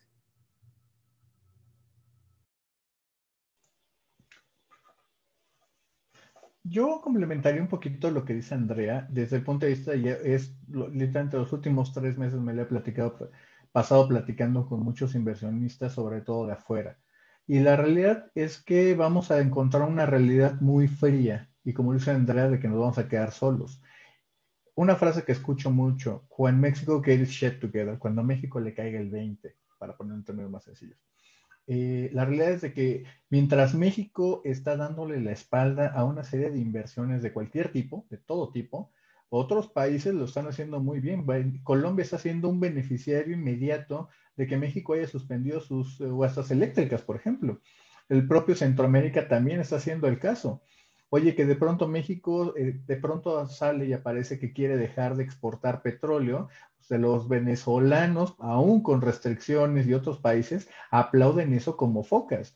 La realidad es que México, México es solamente un país más en el mapa. También hay que sacar un poquito ese, ese tinte de corazoncito y verlo fríamente como el negocio que es. Y en ese sentido, pues México si México decide involucionar, pues va a ser su voluntad hacerlo, pero el mundo va a continuar sin nosotros. Y la cantidad de dinero que hay allá afuera, ahora precisamente con todos los esfuerzos de recuperación de COVID-19, y México, en lugar de estar abrazando y atrayendo esas rápidas, esas inversiones para un rápido salida de este bache que ha sido el 2020, pues México todavía está profundizando más una caída. Dejaría una, una idea justamente en el tintero, que casi nadie, absolutamente, creo que es una parte que está muy ausente de la conversación y es cuánta demanda, cuánto se está destruyendo de capacidad productiva. Hoy, lo sabemos claramente, los que hemos llegado a salir un poquito ahora con la pandemia, hemos visto, por ejemplo, centros comerciales cerrados, el 60% de las tiendas cerradas, la cantidad de pequeños empresarios que también han llegado ya a la quiebra después de, de los cierres parciales o totales que ha tenido la economía, pues cuánta gente más allá de los 10 o 12 millones de pobres que va a generar este año, ¿cuánto estamos perdiendo de capacidad productiva? Y gente que no tiene empleo, no tiene tampoco ingreso y nos lleva a unas dinámicas de empobrecimiento que obviamente en el largo plazo México está dejando pues prácticamente la mitad de su futuro en la mesa. ¿Alguien más que quiera aportar? Si no, pasar a la, pues, pregunta. A ver, Rodrigo. Perdón, yo nada más agregaría muy brevemente, además, eh, nosotros seguimos muy de cerca los procesos legislativos y hay un desaseo absoluto, incluso en el propio eh, proceso legislativo. ¿Por qué se los menciono? Porque en la Cámara de Diputados hubieron más de 400 reservas al dictamen general, no se le cambió una sola coma, no obstante las protestas y los comentarios de especialistas como los que comparto ahorita, como los que, estoy compartiendo el panel. Eh, y además de eso, luego en el Senado, se fue al Senado y estamos en la pregunta de si se va a ir, por ejemplo, a la Comisión de Medio Ambiente o no, porque entonces la mayoría legislativa ahí dijo, no, nada más se va a ir a la Comisión de, Energía y no se va a ir a la Comisión de Medio Ambiente. ¿Qué significa que se vaya a dos o tres comisiones o dos adicionales? Pues que se complica un poco más para efectos del empuje que quiere dar el gobierno a esta iniciativa o a este dictamen, eh, el proceso, ¿no?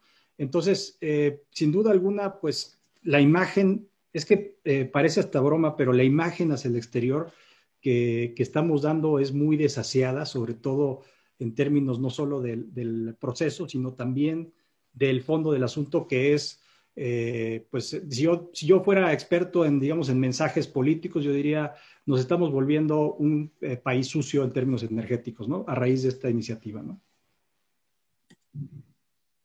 Muchas gracias, Rodrigo. para pasar a la última pregunta del día, y es algo que también se está repitiendo mucho en los diferentes canales, es, ¿ustedes creen que el gobierno de Estados Unidos sí logre presionar al gobierno mexicano para revertir esta reforma de la LIE?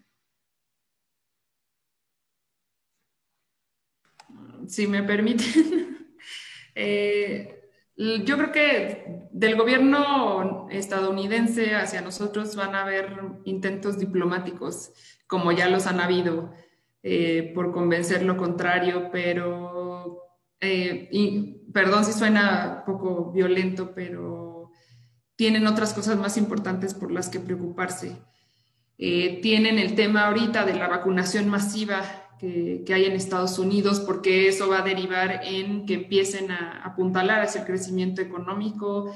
Eh, tienen también que balancear lo que ha sucedido con el tema de los, de, por la oferta y demanda, con el tema del petróleo, incluso todo el tema del gas, obviamente, que, que, no lleva tres días eh, volver a agarrar el camino. Eh, hay temas que atender, si bien ya no va a ser una rivalidad tan enfrentada como antes eh, eh, con China, sí hay una competencia y una carrera justo hacia la transición energética. Tienes nuevos jugadores como el caso de la India, Rusia, que tradicionalmente ha sido un jugador ahí. Y tenemos ahí ahorita este triángulo que son Estados Unidos, Rusia y, y, el Medio Oriente, que justo con las utilidades que ha generado su petróleo está encabezando una de las estrategias más agresivas hacia la transición energética. Entonces, ahorita la carrera está centrada en eso, en el tema del cambio climático, en que Estados Unidos se vuelve otra vez el número uno de promotor eh, del Acuerdo de París, pero tiene a otros, o sea, finalmente de los, de los países más contaminantes, tiene a otros jugadores a los que presionar para este nuevo tipo de mercado eh, y esta nueva tipo de forma de transición y descarbonización. Eh, que a nosotros, mientras no afectemos en temas de comercio internacional y cosas donde para ellos sean, digamos, importantes en el día a día, no va a haber un mayor jalón que por vía diplomática y obviamente ellos ahí saben que sus empresas pueden recurrir a instancias donde pueden resolver sus problemas y que por desgracia sabemos que cuando son por medio de acuerdos internacionales, ya lo vimos por ahí con con Empalme 2 me parece, y así el Estado siempre termina perdiendo porque están muy blindados justo para proteger las inversiones y para generar certidumbre jurídica. Entonces, no tengamos la esperanza de que alguno de esos litigios los, los vamos a ganar como país y por desgracia, eso lo terminamos pagando todos los mexicanos que contribuimos con nuestros impuestos de manera puntual y formal eh, de ahí se va a pagar y por desgracia, justo ahorita, en esta coyuntura nacional e internacional, ese dinero se necesita para asegurar la supervivencia de nuestra población y que se nos deje de morir gente, que al final es gente que puede ser económicamente activa y nos ayuda a recuperarnos económicamente en, general. Eh, y ese dinero lo vamos a estar pagando en litigios sin sentido que vamos a perder todos, y no es por ser pesimista, pero así funcionan en este tipo de tratados y por eso están tan blindados. A ver, Gonzalo. Eh, respondiendo puntualmente a la pregunta, no. Si alguien espera, piensa que la administración de Biden va a presionar a, a, este tema, específicamente el tema eléctrico por el lado de inversiones o el tema eléctrico por el lado ambiental, no, eso no va a pasar. Como muy bien lo dijo Andrea, hay otras prioridades para la agenda del presidente Biden. La número uno se llama vacunación de, COVID-19, porque ellos saben que mientras más rápido vacunen, más rápido pueden regresar y, tomar una posición de liderazgo de nuevo. Ya no va a ser el, leading from behind de Obama o el sistema confrontacional de Trump, pero a lo, a lo bruto, diría yo. Eso va a ser también una especie de confrontación, pero mucho más inteligente, más pensado, pero la va a haber. Y en ese sentido, como lo había dicho antes, when Mexico get shit together. Perdón, pero si México como país, porque también creo que es importante decirlo, México solamente, energéticamente, vamos al tema de electricidad. México, ahora que fueron los apagones de la semana pasada, era prácticamente la mitad de lo que era el estado de Texas. Nosotros somos un apéndice de un mercado, sí grande en tamaño, pero relativamente pequeño en términos de energía. Así que en ese sentido, pues perdón, y no se ve, obviamente, y ya traspasando la parte ambiental, no se ve que un presidente Biden, que quiere tener todavía a, sus aliados de la izquierda, izquierda moderada izquierda radical en el tema ambiental, que venga a defender a las grandes empresas en países eh, que no son Estados Unidos. Así que en ese sentido, hay otros mecanismos, como lo dije, van a ser eh, tratados internacionales, las cortes, pero va a ser individual de empresas, quizá de asociaciones, pero no de país a país. Perfecto. ¿Alguien más quiera agregar? Stephanie, que nos fuiste un ratito. Sí, perdón, no me podía volver a conectar.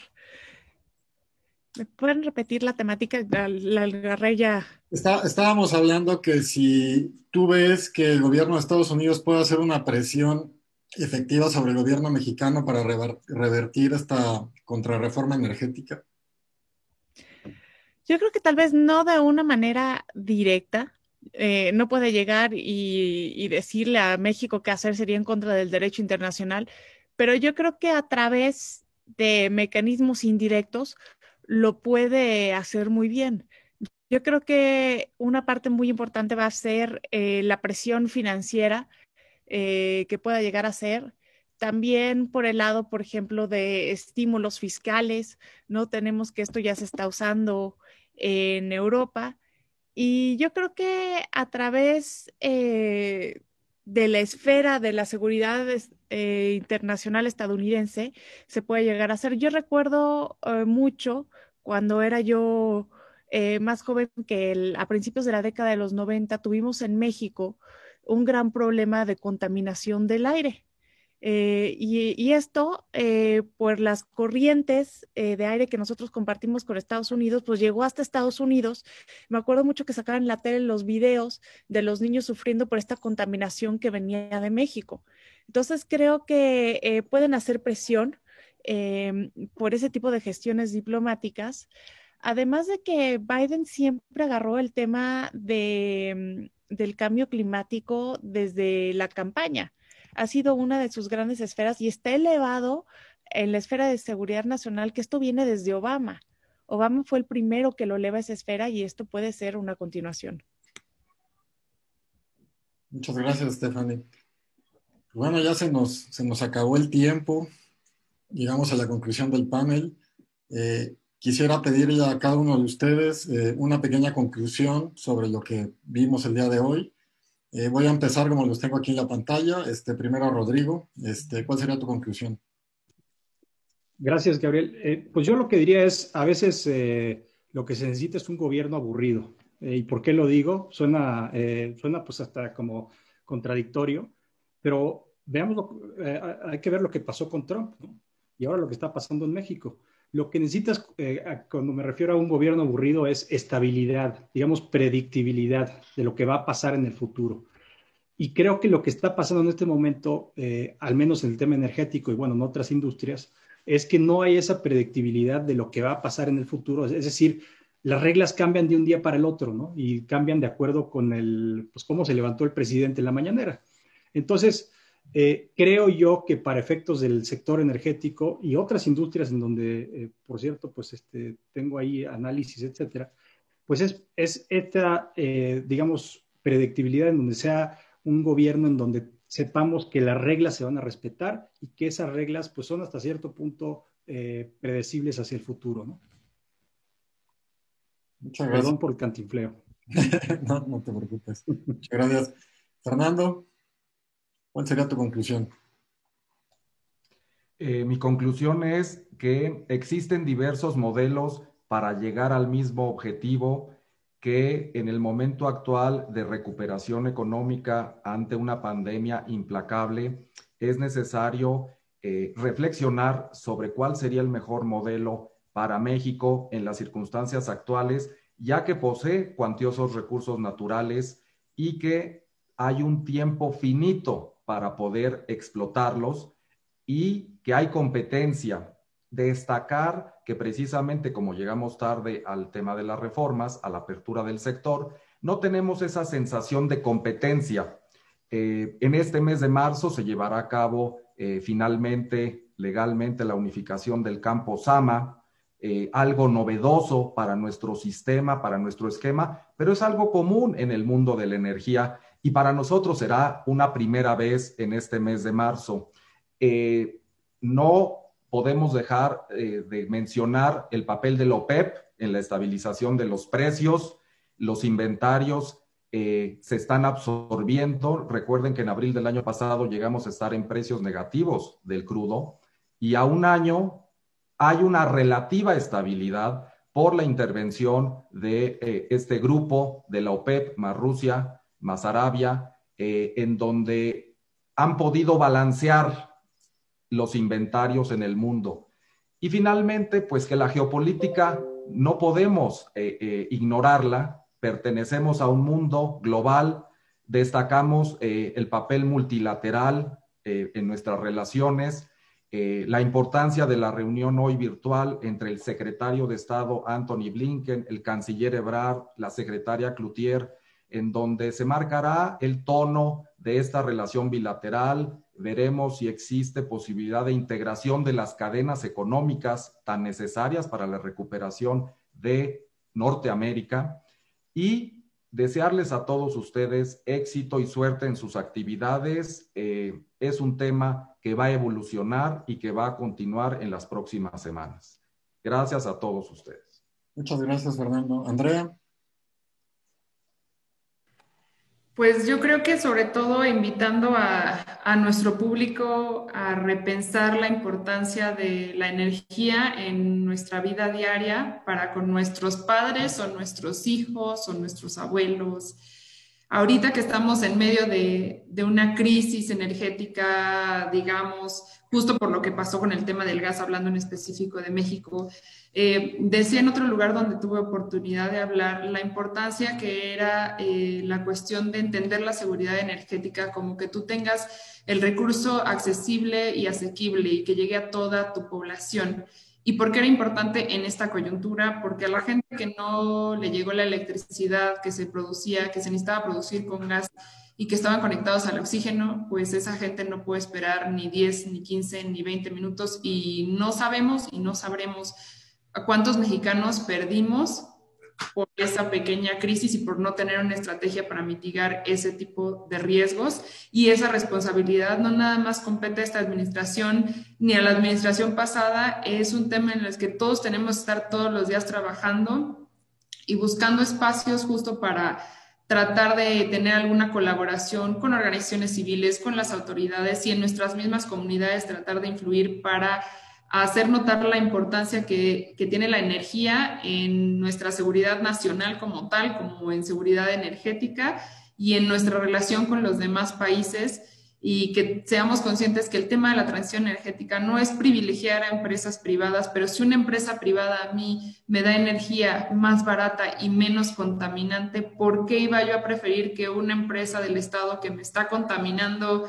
los pulmones, los de mis hijos, lo de mi comunidad y que además me da más caro, ¿cuál sería la lógica de mí como consumidor preferir ciertas ideas, ciertas cosas y enfocarnos sobre todo al tema de que vivimos en un país donde la mayoría de la población está en distintos niveles de pobreza y que la única manera en la que tenemos futuro es proveyendo a esas comunidades de energía para crecer es la manera en la que vemos ejemplos de otros países, cómo han llegado a ser una clase media mucho más amplia, con mayores expectativas de crecimiento y que los hijos de esa población tienen esperanza que su vida va a ser o igual o mejor a la de sus padres. Por desgracia, si nosotros ahorita preguntamos a los que tienen hijos cómo piensan que sus hijos van a vivir, creo que muchos ya no pueden decir como antes, eh, de mis hijos van a tener una mejor vida la que yo tuve. Con suerte tienen el mismo nivel que los padres.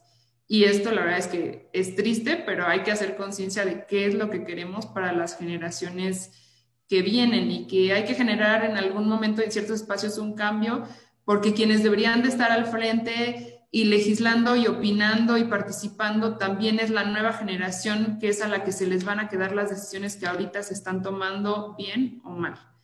Entonces, eso, darle la importancia que merece a la energía, que es absolutamente todo desde que amanecemos hasta que nos dormimos. Muchas gracias, Andrea. Eh, Gonzalo, ¿cuál fue tu pronóstico de Pemex? De hecho, mi pronóstico por debajo de... El mío, el mío, el mío era de 30 billion. Y ahorita revisando rapidísimamente, que está bien curioso, Pemex sigue con una producción a la baja, la refinación sigue sin jalar, pero ahora resulta que tienen el mejor equipo de traders, tanto que ganaron cerca de 8 mil millones de dólares en los últimos tres meses, lo cual suena un poco extraño dado que las importaciones se los estarían comiendo. hay que echarle un ojito más. Yo me voy a esperar como siempre al reporte del 20F, justamente. Ese es el que los gringos le pueden mentir, mejor dicho, los Pemex le pueden mentir a todo el mundo excepto a los gringos. Así que ahí vamos a esperar. Todavía tengo mis, mis dudas de cómo verlo, hay que leer el detalle, obviamente, pero un detalle con eso está muy, muy bueno. Aún si Pemex no hubiera pagado ni un solo peso de impuestos, aún así hubiera perdido 13 mil millones de dólares. Así que eso creo que nos dice gran parte de dónde están los problemas de Pemex. No es la parte de que le quiten impuestos. Pemex podrá dejar de pagar impuestos y va a seguir perdiendo dinero. Así que eso se empezaría. Ahora, eh, justamente ya para, para, finalizar, pues miren, yo, yo me quedo justamente con ese pronóstico. Creo que, creo que ese es un ambiente, justamente, donde va a ser más de defensa de valor, donde vamos a estar eh, viendo justamente eh, la defensa de las inversiones, de las que ya están hechas. No veo por ningún lado una expansión de, eh, de operaciones prácticamente en ninguna industria. Sí, todavía viviendo literalmente de la inercia. ¿Y cuál es esa inercia? Esa inercia se llama Shell perforando en perdido y eso va a ser una muy buena contribución y por ahí puede venir algún éxito exploratorio importante. Viene también ya el FPCO de ENI, con lo cual la producción de los privados prácticamente se va a duplicar. Eso está interesante. Y todavía hay un tercero, que ahora que andaba la secretaria Nale en Veracruz inaugurando la planta, bueno, la terminal de Genova, pues ahora Valero también le va a entrar a competir muy bonito. ¿Qué trato de decir con todo esto? México, por su tamaño, sigue siendo todavía un mercado importante para algunas empresas. No para todo, no, no, digamos que no este, este es un ambiente de tanta incertidumbre, como lo decía Rodrigo, que no es para todos los apetitos de todos los inversionistas. Eso creo que es de las partes más importantes. Habrá algunos que ya estén ahorcados, los que estén respaldados por equity, que tienen que vender rápidamente y no tienen el dinero para poder aguantar tres años o más de juicios y obviamente podrán vender. Los inversionistas que tengan nacionales o extranjeros, que tengan los bolsillos y el apetito, la paciencia para aguantar esos litigios, pueden escoger muy buenos proyectos prácticamente a precios de remate. Así que seguramente en un mercado secundario veremos cosas interesantes. Pero de mientras, es simplemente apostarle a los abogados, lawyer up, como lo dije hace dos años, lawyer up, y ese es el momento, pues bueno, vámonos a los tribunales y veamos de qué cuero salen más correas. Muchas gracias, Gonzalo. Eh, Stephanie, tu conclusión, por favor. Estás en mute.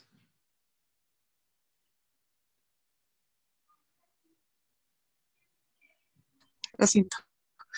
Yo creo que es muy importante tener presente que la energía es la base de la economía y no se puede tener una economía saludable con energía cara y mucho menos si afecta a la economía de sus ciudadanos. No puede haber país rico con ciudadanos pobres.